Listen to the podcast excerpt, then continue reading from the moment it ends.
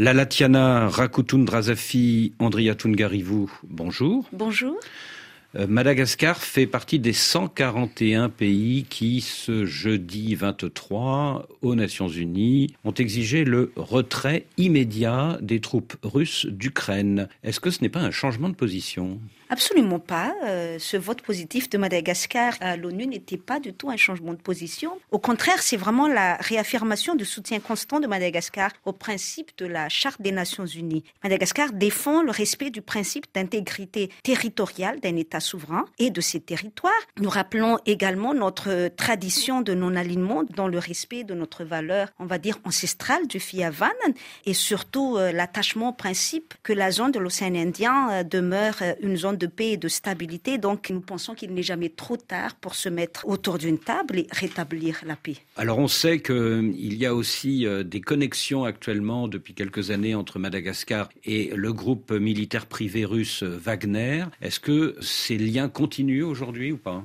Nous n'avons pas confirmation officielle d'une telle information. Hein. Jusque-là, c'est beaucoup de spéculation et euh, on imagine qu'on aime bien faire dans le sensationnalisme aussi. Mais Madagascar revendique, comme vous le savez, sa position de pays souverain et non aligné. Et euh, Madagascar discute avec tout le monde, que ce soit la Russie, l'Ukraine ou euh, les autres pays occidentaux. Donc tout le monde doit être avec tout le monde. Le sud-est de Madagascar a été frappé par le cyclone tropical Freddy. Quel est le dernier bilan? Le dernier bilan, il est lourd. Il fait état de sept personnes décédées. Nous euh, pensons euh, vraiment assez euh, aux familles qui ont perdu des êtres chers et qui traversent certainement des moments très difficiles actuellement. Il y a plus de 68 000 sinistrés, dont 16 000 personnes qui ont dû être déplacées. Donc le bilan, il est lourd. Les dégâts sont très importants. Le plan d'urgence pour la reconstruction est déjà déclenché. Les membres du gouvernement sont également sur place. Il y a des mécanismes d'urgence qui sont mis en place par le gouvernement pour faire face aux travaux de redressement et de reconstruction nécessaires après le passage du cyclone. Le 20 février, il y a eu un remaniement gouvernemental important. Est-ce à dire que le gouvernement se met en ordre de bataille en vue de la présidentielle de la fin de cette année? Probablement, mais euh, il s'agit surtout et avant tout pour le président de la République et pour le Premier ministre de donner un nouveau souffle au gouvernement parce que euh, fallait se rendre compte et admettre qu'à un moment donné, il y avait quand même un certain ralentissement dans la méthodologie de travail, alors que tout presse actuellement, euh, il y a beaucoup d'urgence, il y a beaucoup de priorités, parce qu'il y a quand même quelques membres dans le ministère des Affaires étrangères qui devaient être nommés parce que la place était vacante quand même depuis euh, un certain temps. Et par exemple aussi, il y a eu le changement de la ministre de la fonction publique qui était euh, le signal fort envoyé par le président de la République qu'il est sensible donc aux critiques qu'on nous fait sur l'organisation des élections, sur la tenue des élections d'ici la fin de l'année. Vous en avez parlé dans votre question. Cette ministre-là est l'épouse du président de la commission euh, électorale nationale indépendante et donc nous on voulait éviter qu'on nous accuse de conflit d'intérêts. Donc le président a, quand même décidé de se séparer de sa ministre, bien qu'elle était là depuis quand même le début du mandat et que c'était quelqu'un qui a donné des bons résultats. Donc vous promettez la transparence pour la présidentielle? Absolument. Écoutez, je pense que toutes les actions entreprises par le gouvernement euh, dans ce sens depuis quand même le tout début des préparatifs euh, l'année dernière à confirmer euh, la volonté euh, infaillible du gouvernement à, assurer cette transparence-là. Je peux vous citer quelques exemples de ces actions-là. Le budget de la CENI a été euh, considérablement augmenté par rapport au budget des dernières élections en 2018. Ça, c'était une décision du gouvernement, aussi bien dans la loi de finances rectificative de 2022 que la loi de finances initiale de 2023. On a consacré plus de 25 milliards d'arrières à la refonte totale de la liste électorale. On a consacré consacré euh, quand même euh, un budget énorme, augmenté, révisé à la hausse pour le bon fonctionnement de la CENI. Donc le gouvernement a respecté vraiment ses engagements euh, en tenant compte des besoins de la CENI. Nous savons également qu'il y a des discussions qui sont en cours avec les partenaires techniques et financiers de Madagascar qui, contrairement à ce qu'on affirme, sont bien là. On appuie préélectoral, donc ça va aller vers l'appui du processus électoral lui-même.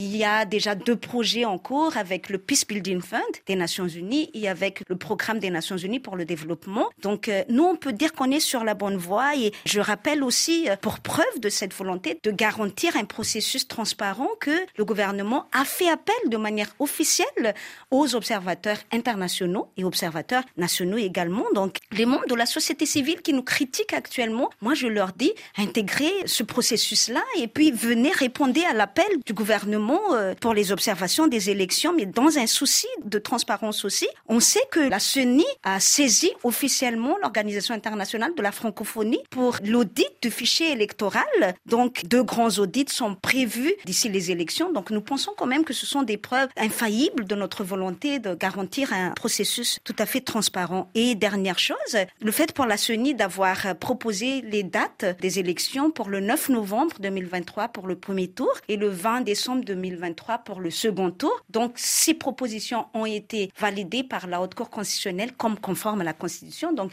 il appartient maintenant au gouvernement de prendre un décret pour acter ces dates-là. Donc, tout ça fait que nous voulons vraiment aller vers les élections et en faire un processus parfaitement transparent. Alors, une élection, ça coûte cher. La CENI euh, estime le budget à environ 140 milliards d'ariards et pour l'instant, la loi de finances initiale n'octroie que 45 milliards d'ariards. Comment combler la différence? Écoutez, c'est l'ensemble, c'est la totalité du budget euh, estimé par la CENI, mais il y a une partie de budget qui a été déjà octroyée dans le cadre de la loi de finances rectificative de 2022. Je l'ai dit, on a octroyé également le budget de 25 milliards d'ariards pour la refonte totale de la liste électorale. On a octroyé 6 milliards d'ariards supplémentaires pour le bon fonctionnement de la CENI. On a également octroyé 8 milliards d'ariards de budget complémentaire, de crédits complémentaires pour l'indemnité des agents recenseurs.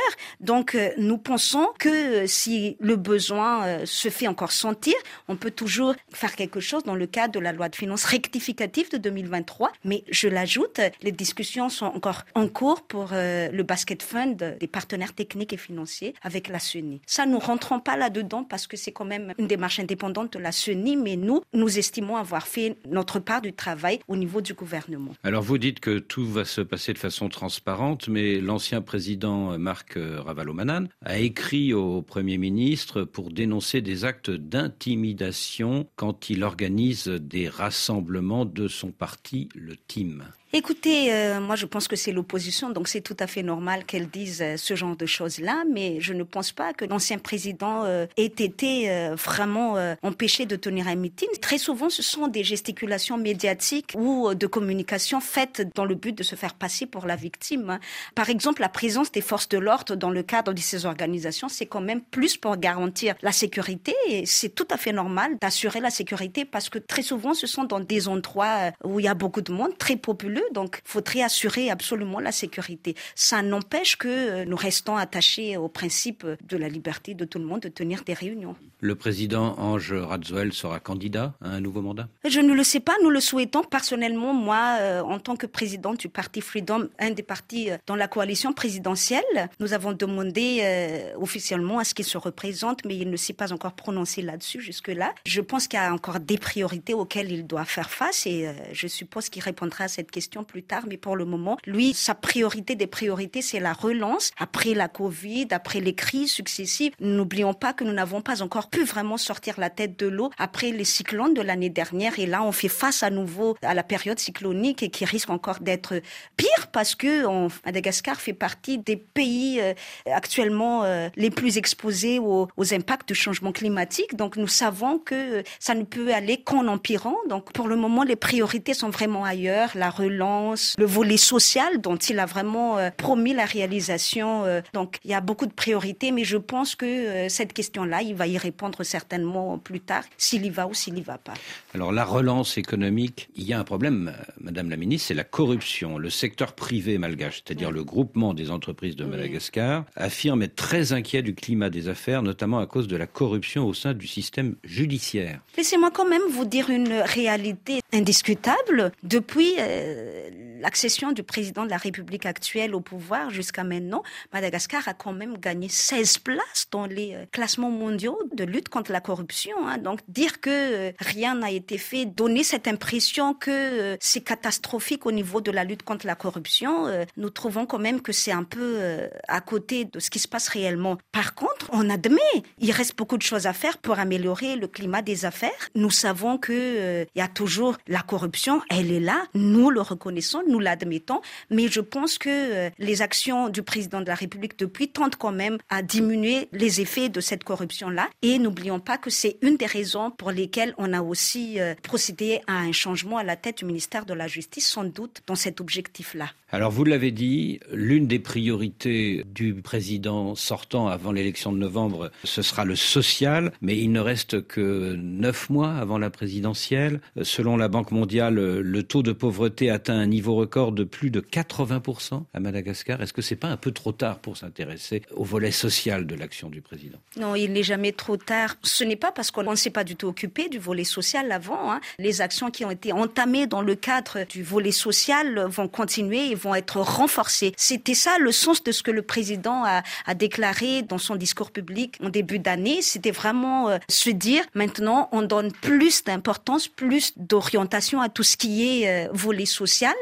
Ça veut dire que les infrastructures, les tout nouveaux projets sur le plan infrastructure ne vont plus être faits, mais vraiment on va donner la priorité à tout ce qui est social. Ce n'est pas trop tard à mon avis, ce n'est que la continuation de ce qu'on a déjà entamé. Après plusieurs mois de chaises vides, le ministre ministère malgache des Affaires étrangères euh, retrouve un titulaire, une, une titulaire. Absolument, une titulaire en la personne de Madame Silla, Yvette Silla. Quelle sera sa priorité? Euh, Je n'oserais pas prétendre parler en son nom, euh, mais je pense qu'il euh, y a plusieurs dossiers qui attendent la nouvelle titulaire, notamment donc le renforcement de notre coopération avec certains pays, avec bah, la France par exemple, qui reste un partenaire historique de Madagascar. Bien évidemment il y a la, question des îles éparses qui est encore en instance.